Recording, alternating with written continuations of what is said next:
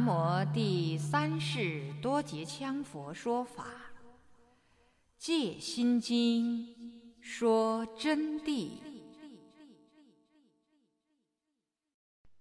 各位听友您好，感谢您继续收听今天的《戒心经》说真谛中文版朗诵。今天我们将从二百零二页第一行开始恭诵。又，照即般若妙智之观照，见即实相圆明真心之物见，亦为照见不二之理。故此之照见，并非众生六识起用之妄照，亦非处境千时之妄见。佛书上再三重叠于语句，都是为了开悟大家一个道理。阐述用不同的方法支分断解，都是为了摄受在座的同学们和所有其他众生啊。所以这里的道理翻去覆来的，越翻得多，你们越容易懂得其中之理。就是说，照呢，就是般若妙智的观照，般若的妙智起着观照作用，见。即实相圆明真心之物见，就是以实相境达到圆明境界而产生法性真空之理的物见。物就是开悟的道理而所见识的，意为照见不二之理。就是说，照与见这两个东西都是一回事，一体的，互融的，甚至于连一体都不体。是这么一种境界，故此之照见，并非众生六识起用之妄照，不是用你们的眼耳鼻舌身意去起用的妄照。这个妄照就叫世间凡夫分析问题，就叫做考虑问题，亦非处境迁时之妄见，不是当场处的环境牵动你们一时的妄见。不是说这个意思，就相当于我们现在外面处境迁时，刚才窗子碰碰碰，就牵动意识，就想说哪个在弄窗子。我们产生的这个境界就叫处境迁时，凡夫妄见。那么般若智照里头这些东西就空寂无二了。五蕴于此经中所解，即是多生累劫为积聚盖覆，众生本具真性，起虚妄幻化之障盖，障盖其本来面目，致使真性埋于五蕴身中，直蕴为体。好好听啊，这个地方同学们稍不慎重，你们听不懂的啊，因为这个道理已经比较高深的了。就是说，五蕴在我们这个经中说真谛所解释啊，就是专对这心经而言。就是说，同学们和其他众生啊，五蕴是多生累劫，为积聚盖覆众生本具真性，起虚妄幻化之障盖。那么中了诸因的业力，产生了虚妄的幻化的境界。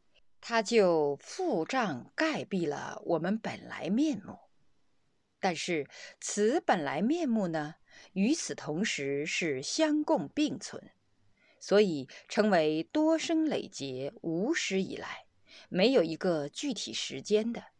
先有本性还是先有五蕴呢？就不是这个道理了。同时都是无始以来的，由于五蕴把我们障盖到。致使真性埋于五蕴身中，直蕴为体。这样子一障盖以后，就把我们的本性埋没了，就直蕴为体，自然执着了五蕴成体了。凡一切众生，若能起般若智照，照空五蕴，而于不执其照，正得实相真如。即知各个结具与佛无异之佛性，若执于五蕴之迷，则不识其本来面目也。就是说啊，一切众生如果能起般若的智照，以观照般若体贴于文字般若之境，然后展现实相般若之智，自然就能照空五蕴。那么到此以后，就不执着这个照，不要执着这个照。正如菩萨不见菩萨字，也不见般若之照，就这个道理，就是一个什么意思呢？不执着的意思。证得实相真如以后啊，马上就会明白，跟佛的本性是没有差别的。你们就是如来，你们的本事一切具备，跟释迦世尊完全一样，只能说是站改了的，站改住了的。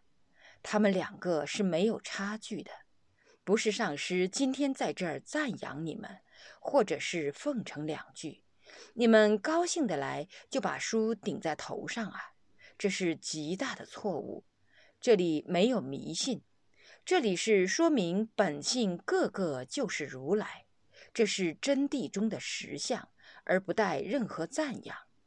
上师今天说你温啦，你不行啦，你这样子的弟子根本没有本性啦，你的本性降两级啊！这样子的上师是荒唐的。本性永远也降不下去，正如定海腾空飞行被我一顿臭骂，然后就掉下来了一样的。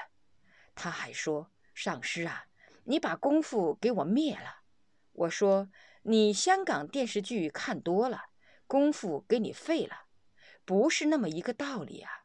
佛性明白以后，如来世尊都给你废不到的，这是自证自悟的境界。”人人具有的体性，人生与宇宙的真谛法相，哪个废得了啊？这并不是初入圣境的功夫。因此，佛为众生说法，称为开示。那么，上师今天为你们说法，是代表着诸佛尽其惭愧之力，而给同学们做一些惭愧之开示，就是这个意思。开示，开示你们从智慧里头明白了，然后上师再教你们一定具体的方法，尽量的去掌握，逐步逐步即能得到解脱。这就是我非常真实的内心话了。因此，明白了以后，就知道众生本性跟佛两个没有差别。若执于五蕴之迷，则不识其本来面目。如果说执色受想行识的话，就见不到本来面目。说到最后，色受想行识到底是怎么一回事？我下面要讲的啊，五蕴者，色受想行识。色是众生世界之一切色法，即四大之体，情气二界诸有相者，起爱之障。所谓起爱之障者，即是有志之爱。如我今所作之位，与此同时，另一人则不能做，因我体色相爱其作为之故。这里就说明什么呢？专讲的是色了。色受想行识，第一就讲色蕴。色呢，就是起爱之障，就是我们所看得到的东西。看到了以后，它就是具体的形象形色。比如我们这个录音机吧，它在我们的眼前摆着是一个色体，那么里头装有一盘磁带，磁带也是一个色体，实在的物质，它就起爱之障了。假如说另外一个人想用它来听另外的音乐，就不可能。为什么？里面有一盘磁带。这一盘磁带装在里面的，要把另外一盘磁带放进去，就必须要把先前的它取出来，另外一盘磁带才能放进去。凡是色物之体、色蕴之体，就是实在的物质性的色体和心物性、意想性的色体起爱之障。比如说，我坐在这个位子上。给同学们开示心经道理。另外一位同学想，我也想来说一下。那么你就只能坐在你那儿说了。你要到我这个位置上来说的话，就必须等我离开以后，你才能坐上来。因为我现在坐在这个地方的是色相，其爱之障，障到的这个位置，你就不能再进来。归根结底，把它说穿了，所谓色，就是具体一种东西，一种实在的物体，这就是一种色体，起爱之智障。如我手中现在拿的这本书，书亦复占其当体空间之位。那么就占到这个空间的位了。另一物则不能同位相存。如若相存单显，其中一物必无常转之。就是说，比如这个色物，我们这本书也是一种色蕴色相，它是具体一种物体，拿在我的手里头的。那么当体空间就被占去了。占的什么空间？就是这个位置。如果这个位置要被另外一种东西占去，要被这个茶中盖占去，这本书或者是这个茶中盖，它们两个要单一相存的话，必须这本书要无常转之。所谓无常，就要放下这本书，茶中盖才到得了这个位置。凡是色物，就是起爱之障智。色呢？就是情气世界的体，是无常有为的挚爱，也就是给同学们说啊，凡物是色，色蕴就是具体的情气之体，有生命的和无生命的一切，我们所能见的具体有体有形的东西，它起障碍的作用，能占据它本身一定的位置的作用的，就叫色。今后说什么叫色，你们就晓得了哈。我随便指一样东西，这个属于五蕴中的，你说是色；我指到那个水，你说色，因为它虽然是软的，同样是色体，懂了没有啊？现在大家就明白了，五蕴中的色体啊。那么我们人呢？我们人的身体上，我们的肉，你看。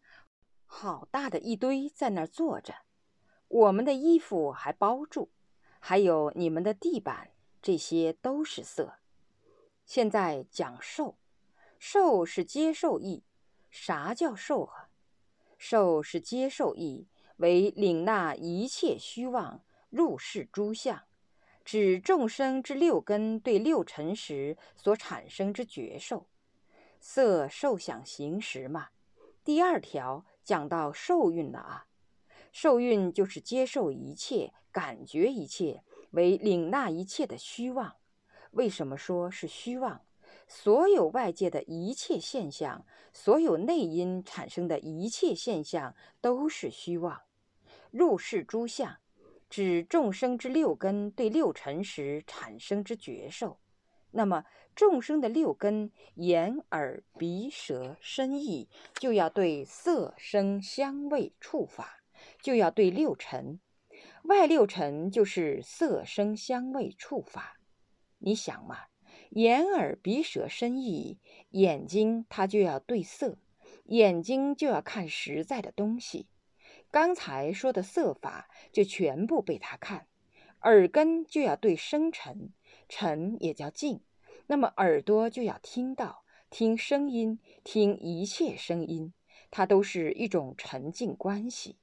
这里呢，就指众生的六根在对六尘的时候呢产生的觉受。它为什么产生觉受？由于意识一分别，它就产生觉受了。假如声音一大了，或者产生一种异教之声，就会一下吓到。或看到一个很凶恶的形象，也会吓到；看到一个很殊胜的、很庄严的形象，就会感到无限的舒畅和高兴。遇到风一吹啊，零下二十度啊，就冷得发抖；但是温度一适合于身体的时候，就感得到是一种喜悦之受。受啊！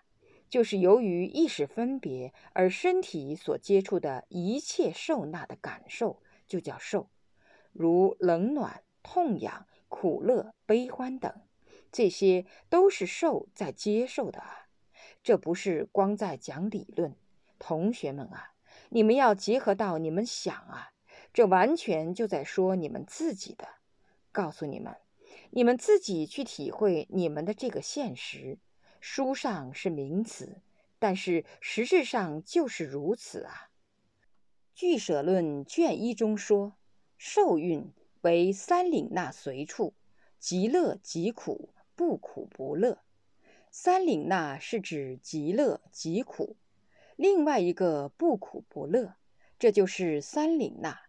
乐受是众生之六根接触到事意觉受，就是说快乐的感受呢。是众生的六根接触到适意的觉受以后，而产生一种欲乐的情绪，就是说，对他好的东西，只要适宜于他了。比如有些同学说：“嗨呀，我好安逸哟，我今天连调两级工资。”他今天回来好高兴，就是他的适意的觉受，这是随便打的譬喻啊。如果说是今天遭批评了。弄得他很恼火，他就会产生苦恼，这就是指的苦受。苦受乃指众生之六根接触到不适意之觉受而产生之反感情绪或痛苦。在座的同学要注意一个问题了：你们这里面有几位同学啊？为什么经常产生反感情绪？这就是由于你们受孕未空，以你们的六根。不管眼根也好，耳根也好，总之是你们的六根接触到了不适意的觉受以后产生的这个反感情绪、痛苦。那么怎么锻炼？要锻炼自己的受空，不苦不乐，乃为舍受。有不苦不乐的这个感觉，那个是中庸之道的境界。就是遇到一种不沾不喜、不苦不乐的境界，不痒不痛的，此指众生六根接触到一种中庸之境，不生苦乐之处意觉受。这种情况也是常时产生的。受孕经常有不苦不乐的时候，无所谓的时候。你说高兴又没有高兴，你说苦呢又没有苦，这就是人啊。经常有这个现象，受心所所属，受运是直接属心所所管的，就是意识所管。然后就进入想了，色受想，第三想运了。想是想象，然后还要分别，如想一电视机，想其整体随想局部，又知分一别部件色形。故想中即含分别意，我们就搬个电视机来，一下看到以后，然后就开始想象分别。为什么我这儿又说到电视机的问题了，同学们？因为我写这个的时候，我的侧边正有个电视机。我这个人啊，讲佛法喜欢当体看到什么拿什么来打譬喻。看到电视机呢？我就想到众生就是如是观的，就观察了一下，因此我就把它写出来了。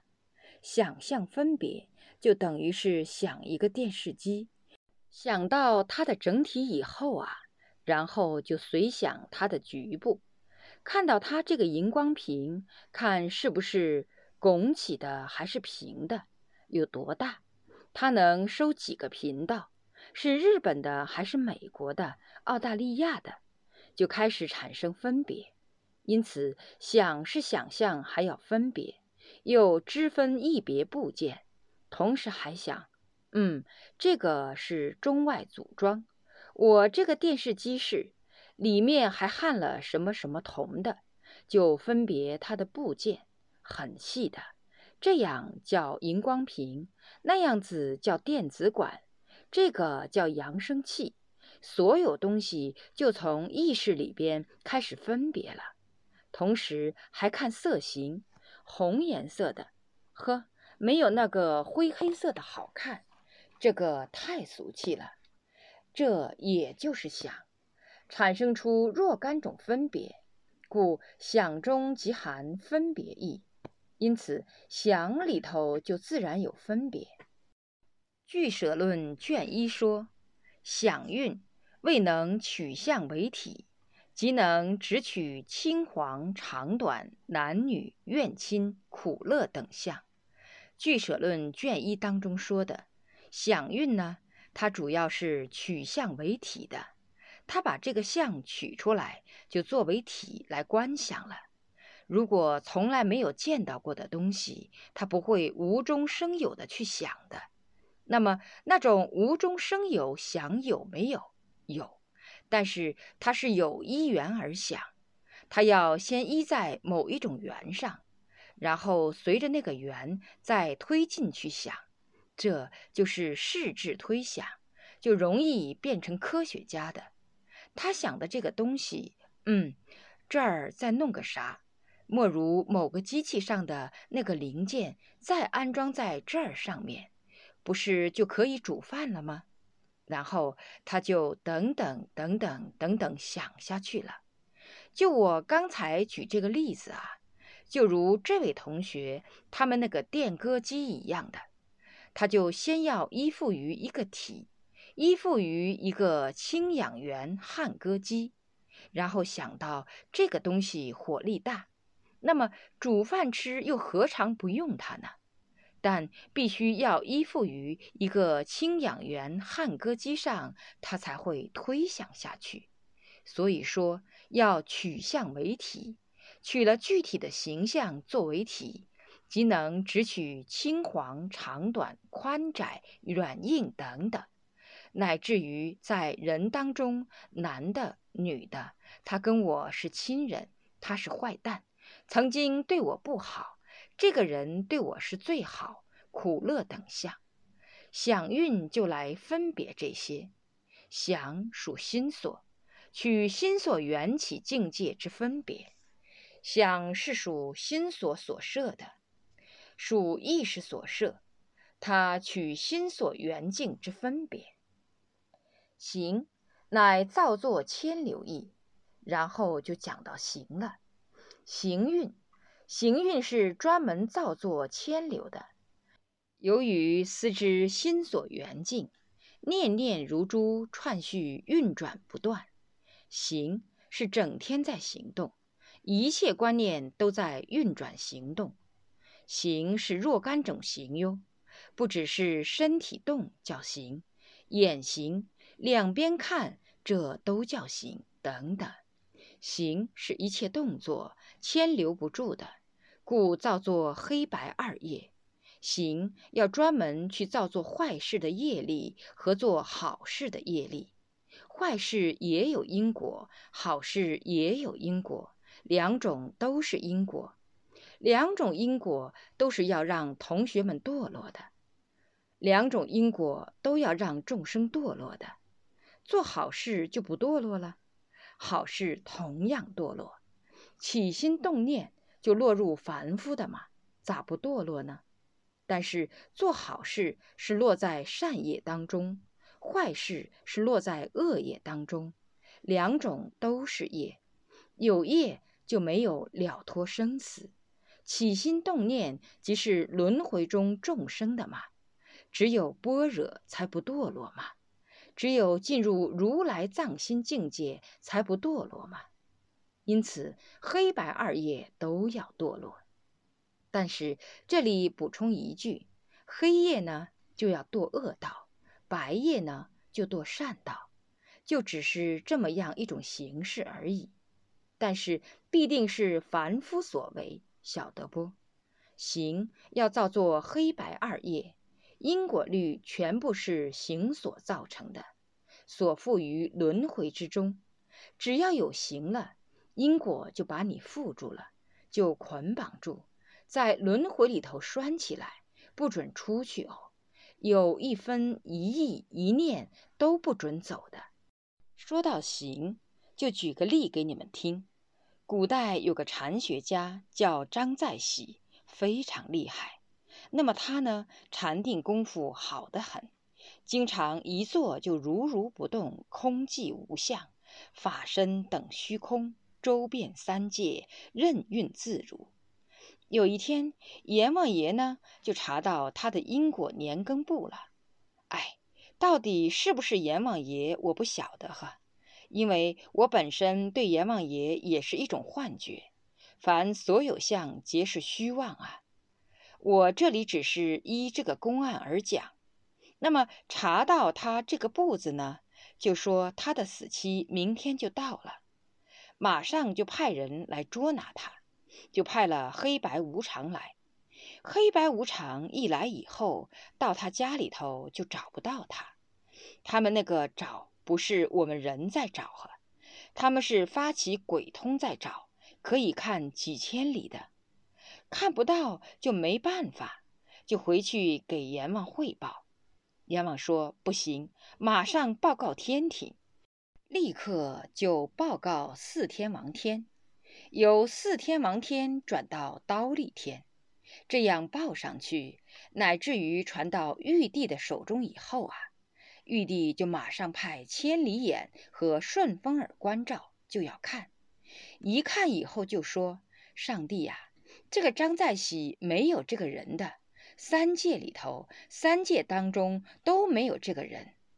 同学们，你们慢慢想这个味道。”为什么他入了无量光明藏，进入般若万念俱空的境界，而以一切事相为真空妙有，处于这种境界就看不到了？你们马上想一想，其实人什么叫人？什么叫鬼？什么叫死？人的死就是随意识走的。我给你们说啊，是随意识走的啊。有很多愚痴的人说，死了以后就没有魂魄了，什么意思哈？我们这里头有一两位同学，大概都死过一下了吧？他们还是晓得有魂魄的，人死就有魂魄。还有最近，岳启华的丈夫煤气中毒死了，死了以后就梦到一个白鹤把他的魂魄啊叼走了。这下子突然之间就看到一个人来了，用棒子打下来，把白鹤打倒了以后才掉下来的，然后他才苏醒的。我就举这个例子给你们听，他这头断气了，那头意识就马上接上了，实际上就是所谓的鬼，了不到，了得到什么啊？你以为人死了，精神就散了？没有那么怪的事情，晓得不？是不会散的。我是随便举个例给你们听，佛法当中的道理就是如是，就是如是啊。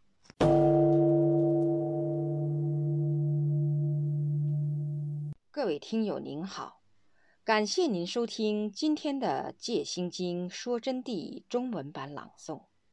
我们今天恭诵的是从第二百零二页到第二百一十页的部分内容，谢谢。若要恭请《戒心经说真谛》经书，请电话联系零二二二八六九五九八零二二二八六九五。九八。